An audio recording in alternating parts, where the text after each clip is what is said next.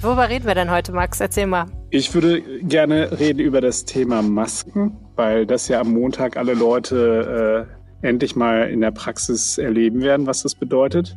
Ich finde es übrigens total unangenehm, muss ich sagen. Äh, zu, äh, zumindest wenn man eine Sonnenbrille auf hat, die beschlägt dann total.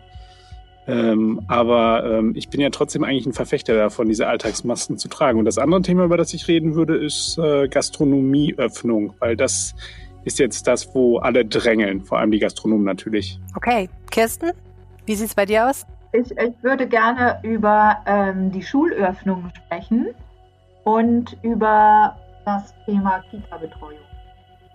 Okay, dann würde ich sagen, fangen wir gleich damit an, gell? Juhu! Rheinische Post. Ländersache. Der Podcast aus dem NRW-Landtag. Herzlich willkommen zum Ländersache-Podcast Nummer 32. Äh, mein Name ist Helene Pawlitzki. Ich kümmere mich bei der Rheinischen Post um Podcasts und ich bin wieder mal verbunden mit wem? Kirsten Bialdiger, Chefkorrespondentin für Landespolitik. Und Max Plück, Chefkorrespondent für Landespolitik. Okay, und wir starten in der vergangenen Woche und blicken dann in diese, die jetzt kommt. Äh, was ja die letzte Woche stark geprägt hat, Kirsten, ist die Tatsache, dass jetzt endlich mal wieder ein paar Menschen in die Schulen durften. Allerdings äh, waren damit nicht alle so zufrieden. Jetzt am Ende der Woche, wo wir diesen Podcast aufzeichnen, was ziehst du denn für ein Fazit von diesen ersten beiden Schultagen und der Diskussion darum? Ja, also am Donnerstag war ja dann der Tag X und die Schulen haben erstmals geöffnet für Abiturienten und Zehntklässler, die jetzt ihre Prüfungen ablegen sollen. Und der Tag war ja mit Spannung erwartet worden, weil ähm, man sich nicht so sicher sein konnte, ob die Schulträger es schaffen, die Schulen entsprechend vorzubereiten hinsichtlich Hygiene, Abstandsregeln und so weiter. Und ähm, alles, was man bisher hört, ist, es ist sehr unterschiedlich gelaufen. Ähm, es gibt Schulen, die haben das ganz gut in den Griff bekommen, die haben ihre Klassen aufgeteilt, die haben die Abstandsregeln eingehalten, die haben die Hygienespender angebracht. Es gibt aber andere Schulen, die sogar äh, gesagt haben, wir schaffen das gar nicht und äh, erst heute ihre Tore geöffnet haben. Und es gibt Schulen, die gesagt haben, wir schaffen das, aber nach allem, was man dann hört, äh, ist es doch nicht so gut gelaufen. Also beispielsweise waren dann eben keine Hygienespender da oder die Lehrer mussten sich, äh, mussten zwischen vier verschiedenen Klassenzimmern hin und her springen und jedes Mal äh, dasselbe erzählen wieder und hatten natürlich auch in ihrer in der Zeit ihrer Abwesenheit dann nicht im Blick, was in diesen Klassen passiert. Also ob die Schüler nicht vielleicht doch nach so langer Zeit mal miteinander quatschen und dabei mehr aneinander rücken als nur anderthalb Meter. Ähm, daher, also die Erfahrungen sind ganz unterschiedlich. Es wird wohl noch einiges zu tun sein. Schule ist ja auch kein Selbstzweck, sondern eigentlich dafür da, dass sich jetzt die Prüflinge auf ihre Prüfungen vorbereiten können, in den Berufsschulen, aber auch eben die Abiturienten an den Gymnasien. Da ist natürlich schon die Frage, war das jetzt sinnvoll, die Schulen zu öffnen im Endeffekt? Und, also bringt das wirklich jemandem etwas oder war das jetzt mehr so ein, wie Frau Merkel sagt, äh, ein Auswuchs der Öffnungsdiskussionsorgien? Man wollte halt einfach weitermachen wie vorher. Also erstmal äh, ist es so, dass die Länder sich darauf geeinigt haben, ähm, wenn äh, Nordrhein-Westfalen das nicht gemacht hätte, wären sie aus diesem Konsens ausgeschert. Ähm, anders als manchmal der Eindruck entsteht, war auch Nordrhein-Westfalen nicht das erste Land, ähm, das diese Schulöffnung gemacht hat, denn am Montag schon ähm, ist in einigen Bundesländern das Abitur abgelegt worden, beispielsweise in Berlin und Brandenburg und Schleswig-Holstein und äh, noch einige andere sind dann am, haben, äh, sind dann gefolgt am Dienstag. Also NRW gehörte da nicht zu den ersten und hat auch in diesem Punkt keinen Sonderweg beschritten. Und man wollte sich aber an diese Abmachungen halten, um dann auch sicher zu sein, dass ähm, die Abschlüsse der Abiturienten dann auch von den anderen Bundesländern anerkannt werden. Daher gab es ähm, dazu ähm, wohl auch keine Alternative. Da gibt es ja dieses Video des YouTubers Rezo, der bekannt geworden ist mit seinem Video Die Zerstörung der CDU, aber jetzt noch mal eins nachgeschoben hat, äh, indem er sehr heftig äh, die Entscheidung kritisiert, bundesweit die Schulen wieder aufzumachen. Und was man so an den Kommentaren sieht, spricht er damit natürlich vielen Schülern aus der Seele, die gesagt haben, wir wollen eigentlich ein Durchschnittsabitur ablegen. Was er darin auch sagt, ist, dass dieses Argument, das er, wie er sagt, auch noch mal von Ministerpräsident Armin Laschet gehört hat, Quatsch ist. Er sagt, ähm, ja, natürlich ist es wichtig, dass Abitur überall anerkannt wird, sodass man auch überall studieren kann. Aber er behauptet, es gebe eben ein Hamburger Abkommen aus den, ich glaube, 60er Jahren und daraus gehe hervor, dass die Länder Abschlüsse anerkennen müssen, egal auf welche Art und Weise sie zustande gekommen sind. Hm, wissen wir eigentlich, was da jetzt richtig ist, ob Herr Laschet recht hat oder doch äh, der Jurist, den Reso da zitiert? Naja, ich habe gestern mit der Schulministerin darüber gesprochen und sie sagt, die Juristen im Hause sind äh, da anderer Auffassung und äh, sie schaut sich das aber nochmal an, aber sie war da anderer Ansicht. So ganz generell, was hast du mitbekommen? Wie waren die Reaktionen auch nochmal auf dieses Video, aber auch auf die vielen Petitionen von Abiturienten in der Landesregierung jetzt? Mhm. Ähm, das Video von Rezo wurde durchaus zur Kenntnis genommen. Also das hat die äh, Schulministerin auch sehr wohl registriert. Ähm, sie sagte aber und hat damit wohl auch nicht ganz unrecht, dass da einige Faktenfehler drin sind. Ähm, beispielsweise spricht Rezo davon, dass die zentralen Prüfungen in Nordrhein-Westfalen in diesem Jahr abgeschafft seien. Das stimmt nicht, die finden statt. Ähm, und sie will das jetzt auf der Homepage des Schulministeriums berichtigen. Also quasi eine, eine ähm, zeigen, was da nicht stimmt. Also wir können uns auf einen, einen Faktencheck aus dem Hause Gebauer freuen. Ja, genau. Alles klar. Ähm, das sind ja jetzt nur Menschen, die Prüfungen vorhaben, Schülerinnen und Schüler, die da jetzt in die Schule gehen. Wie sieht denn eigentlich der weitere Fahrplan aus? Einmal im Hinblick auf die anderen Schüler und dann aber auch auf die, im Hinblick auf die ganz Kleinen, auf die Kita-Kinder. Ja, also die anderen Schüler, das ist äh, bisher der Stand, äh, sollte sich nicht das Infektionsgeschehen nochmal deutlich verschlimmern, ähm, sollen äh, dann als nächste die Viertklässler der Grundschulen ähm, in die Schulen kommen weil die im nächsten Jahr dann aufs Gymnasium oder auf eine andere weiterführende Schule wechseln. Und die möchte man dann eben äh, bestmöglich vorbereiten. Und genauso das, dasselbe gilt für die anderen Jahrgänge, denen im nächsten Jahr Abschlüsse bevorstehen. Also beispielsweise die Q1 am Gymnasium und die Neunklässler an Hauptschulen, an Realschulen, Gesamtschulen, Sekundarschulen und so weiter. Das ist jetzt der Stand. Also es kann sich noch ändern. Ne? Es gibt da im, in der kommenden Woche gibt es auch noch noch einmal eine Kultusministerkonferenz und da soll äh, nochmal gesprochen werden. Alles klar. Und Familienminister Joachim Stamp hat ja nochmal gesagt, also dass die Kitas in nächster Zeit äh, tierisch schnell wieder aufmachen, das ist nicht zu erwarten.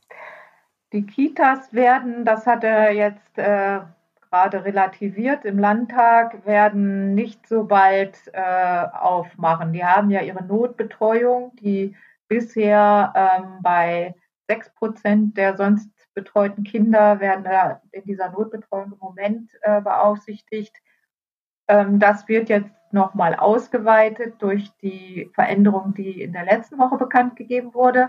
Es gibt ja jetzt mehr systemrelevante Berufe und ähm, die Eltern die darin arbeiten, können ihre Kinder dann jetzt schon äh, seit gestern auch, äh, seit Donnerstag in diese, in die Kitas wieder bringen.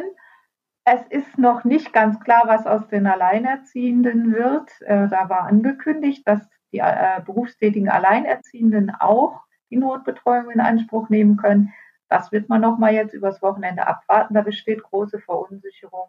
Aber, also um es mal zusammenzufassen, ähm, wann die Kitas wieder in ihren normalen Betrieb übergehen, das ist bisher nicht absehbar. Na gut, warten wir es ab wie alles bei Corona, kann man fast sagen. Ne? Kurze Pause, gleich geht's hier weiter keine Zeit zum Lesen, weil der Abwasch sich halt nicht von alleine macht und weil man ja irgendwann auch mal Sport machen oder mit dem Hund spazieren gehen muss, dann lasst euch unsere Artikel bei der RP einfach vorlesen mit den neuen Audioartikeln. Der Versuch, Aliens abzuhören, sollte keine hohen Wellen schlagen. Man fürchtete um das Ansehen. Dennoch, am 8. April 1960 war es soweit. Die Lockerung der Betreuungsregeln in Kitas hat in den Einrichtungen Nordrhein-Westfalens Verwirrung ausgelöst.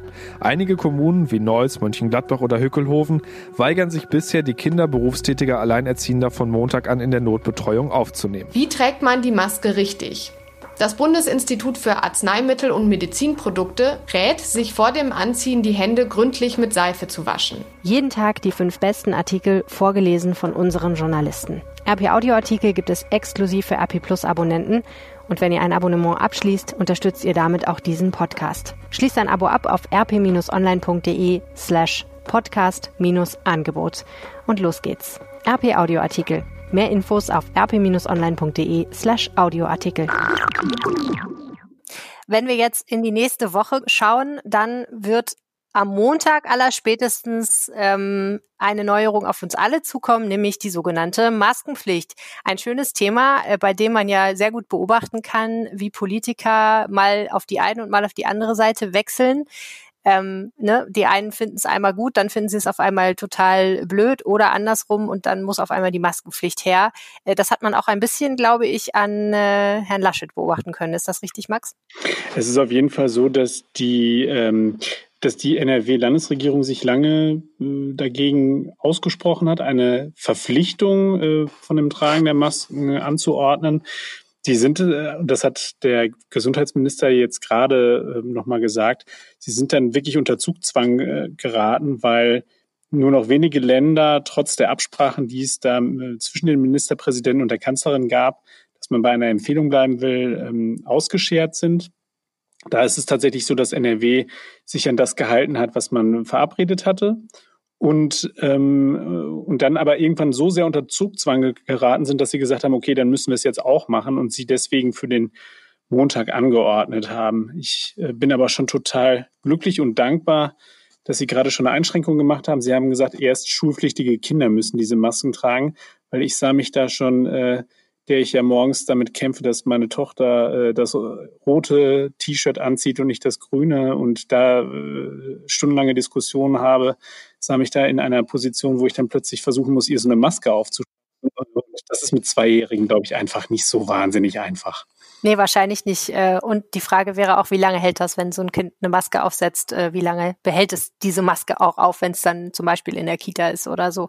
Ähm, du hast ja vorhin auch schon gesagt, das mit den Sonnenbrillen und den Masken funktioniert nicht so gut. Darüber hat sich mein Mann lustigerweise auch schon beschwert. Ich glaube aber, als Brillenträgerin sagen zu können, dass das viel mit der Außentemperatur zu tun hat. Vielleicht, äh, wenn es wärmer wird, hast du das Problem bald auch nicht mehr in der Form. Ich habe aber so blöde Masken, die sind so wahnsinnig eng. Also sorry Mama, aber die sind so wahnsinnig nicht eng, sondern so wahnsinnig dick, dass ich schon das Gefühl habe, äh, ich muss da nochmal nachkaufen, äh, weil äh, da, da werde ich äh, eingehen, wenn es jetzt noch wärmer wird.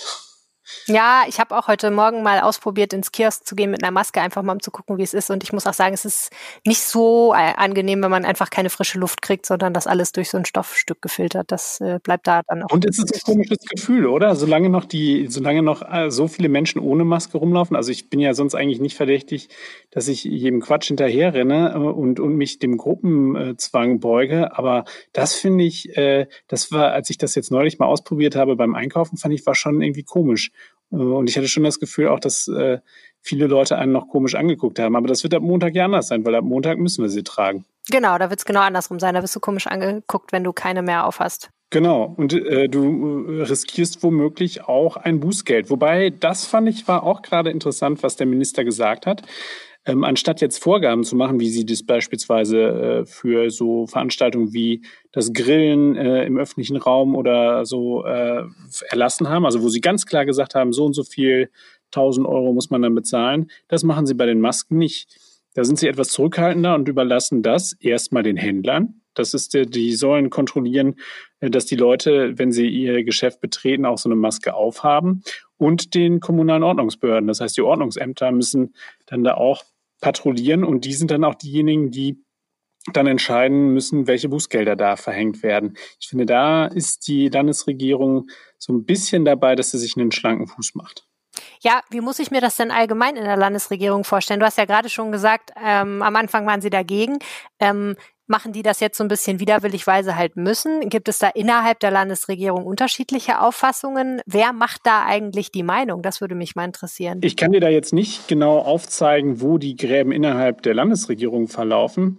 Ähm, aber man kann sagen, dass es Profiteure gibt. Also es gibt beispielsweise den Wirtschaftsminister äh, Pinkwart, der ja sich dafür ausgesprochen hat, unter anderem, dass diese 800 Quadratmeter Begrenzung, die wir bei äh, Geschäften haben, also bislang dürfen nur Geschäfte öffnen, äh, die eine Verkaufsfläche von 800 Quadratmetern und darunter haben.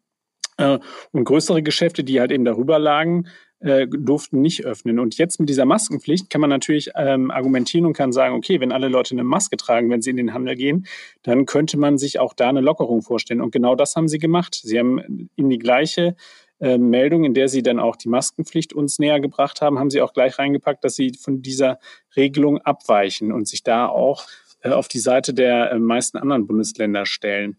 Ähm, der Gesundheitsminister hat gerade noch mal gesagt, dass er das für richtig hält, jetzt die Maskenpflicht einzuführen. Hat so ein bisschen damit argumentiert, dass das RKI ähm, auch seine, seine Ansicht da in den vergangenen Tagen noch mal geändert hat. Also es ist, äh, es ist aber interessant, also wo sie das einführen jetzt. Das heißt, es ist nicht nur, wenn ich jetzt in das Bekleidungsgeschäft gehe, sondern es ist auch, wenn ich beispielsweise auf den Wochenmarkt gehe, da muss ich jetzt auch eine Maske tragen. Ähm, ich muss das tragen, wenn ich in die Arztpraxis gehe. Ich muss es tragen, wenn ich mir in einem Restaurant, das jetzt ähm, trotzdem aufhat, das sind die wenigsten, aber das jetzt beispielsweise so, so, so Takeaway-Angebote macht, äh, wenn ich da was abhole, dann ähm, muss ich auch so eine Maske tragen. Interessanterweise hat der Minister gesagt, wenn ich mir ein Eis kaufe am Fenster, dann muss ich keine Maske tragen. Das ist, finde ich, dann auch schon wieder so ein bisschen inkonsequent.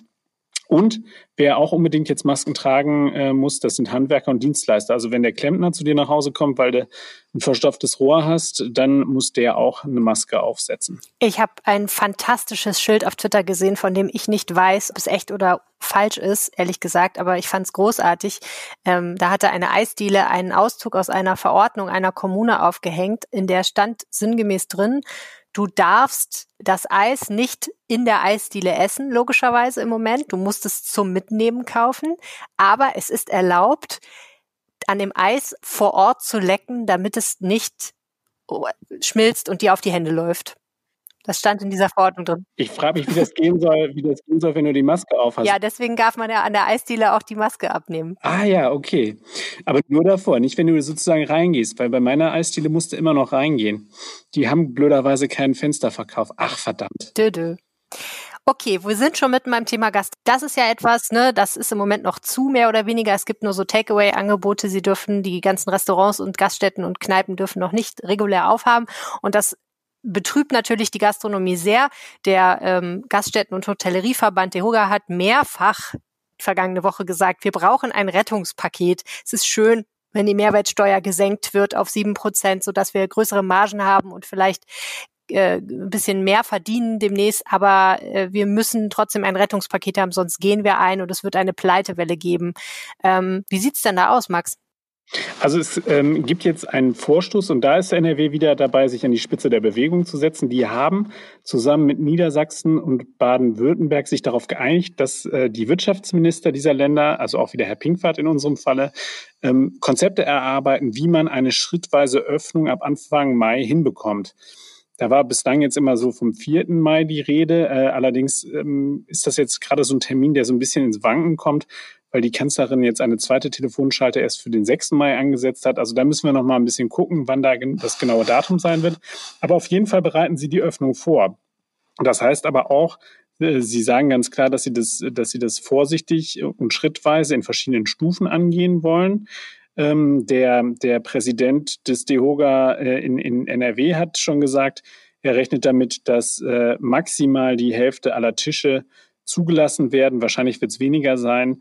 Und äh, genau deswegen sind die Gastronomen auch derzeit noch so dabei, dass sie halt eben immer noch nach Staatshilfen rufen, auch wenn sie jetzt äh, mit, diesem, mit dieser Absenkung der Mehrwertsteuer zumindest Hilfen in Aussicht gestellt bekommen haben.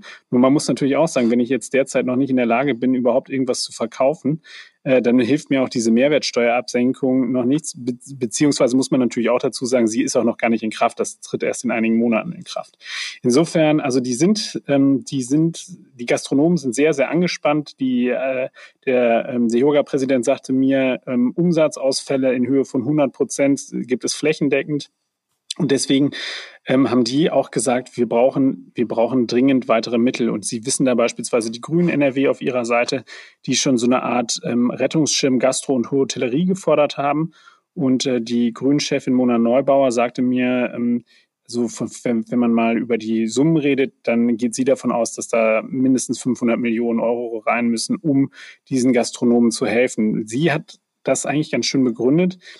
Ähm, sie hat gesagt, sie hat die große Sorge, dass wir nach dieser Krise nur noch in großen Ketten essen und die, der kleine niedliche Italiener um die Ecke, der, bei dem wir einfach immer so sympathisch und nett bedient werden, dass der dann halt eben hinten überfällt, weil die Kosten sind für Mieten und so weiter sind immer noch da. Und die Leute müssen ja auch von irgendwas leben. Und ähm, deswegen war auch Ihre Forderung zu sagen, wenn es solche Liquiditätszuschüsse denn geben sollte, dann dürfen die nicht nur für die, ähm, für die Kosten herangezogen werden, die den Gastronomen äh, in ihrem Geschäftsbetrieb äh, entstehen, sondern die müssen dieses Geld auch nutzen können, um einfach auch zu überleben, also um, um, um täglich Brot einzukaufen und Wasser und weiß der Teufel was. Also das ähm, ist auf jeden Fall ähm, ein Vorstoß, wo man sagen kann, okay, jetzt ist schon wieder eine andere Gruppe da, die jetzt Geld haben möchte.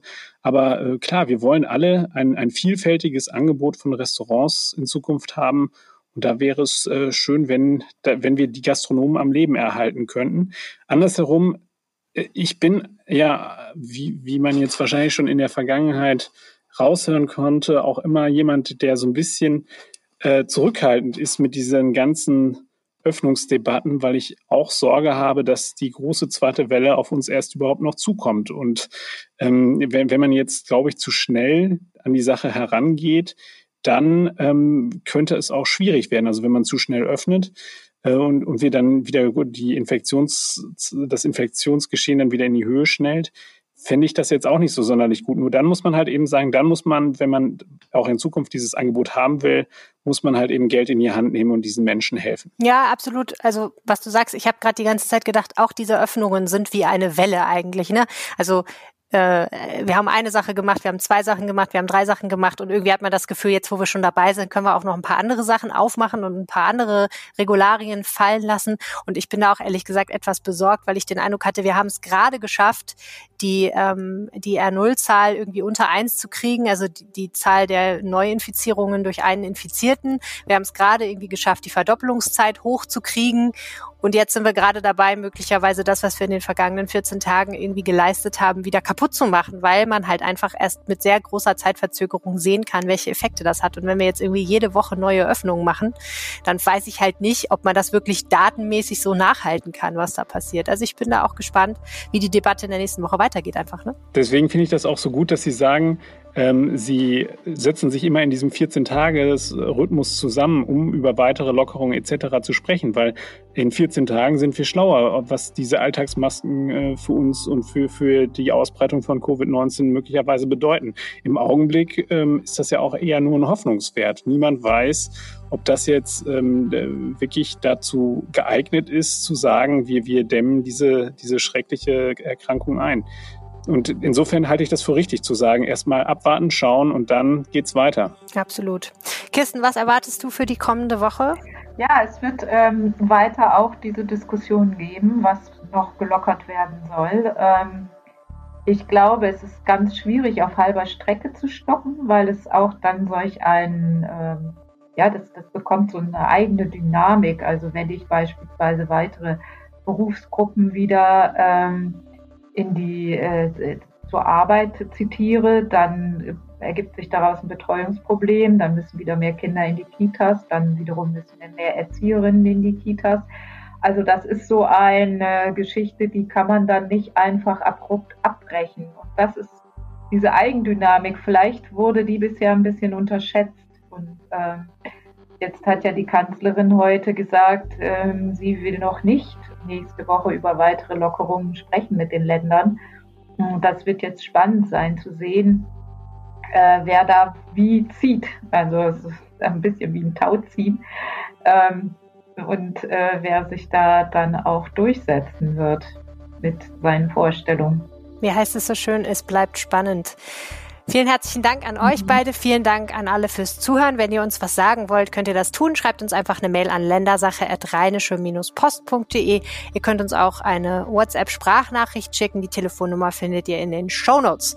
Alles klar. Und äh, ihr findet auch Max auf Twitter, habe ich gesehen. Und zwar mit einem neuen Twitter-Handle. Auf diesen Moment freue ich mich schon die ganze Woche, Max. Wie heißt der neue? Moxfredo01. Nein, Quatsch. Ich bin einmal kurz in mich gegangen und habe gedacht, ich bin jetzt sowas von, ich bin, ich arbeite für eine konservative Zeitung, dann muss es ein konservativer Name sein und deswegen findet ihr mich unter Max-Plück mit UE geschrieben. Viel Spaß. Viel Spaß beim, beim Eintippen. Ja, und mich findet ihr unter Helene Pawlitzki.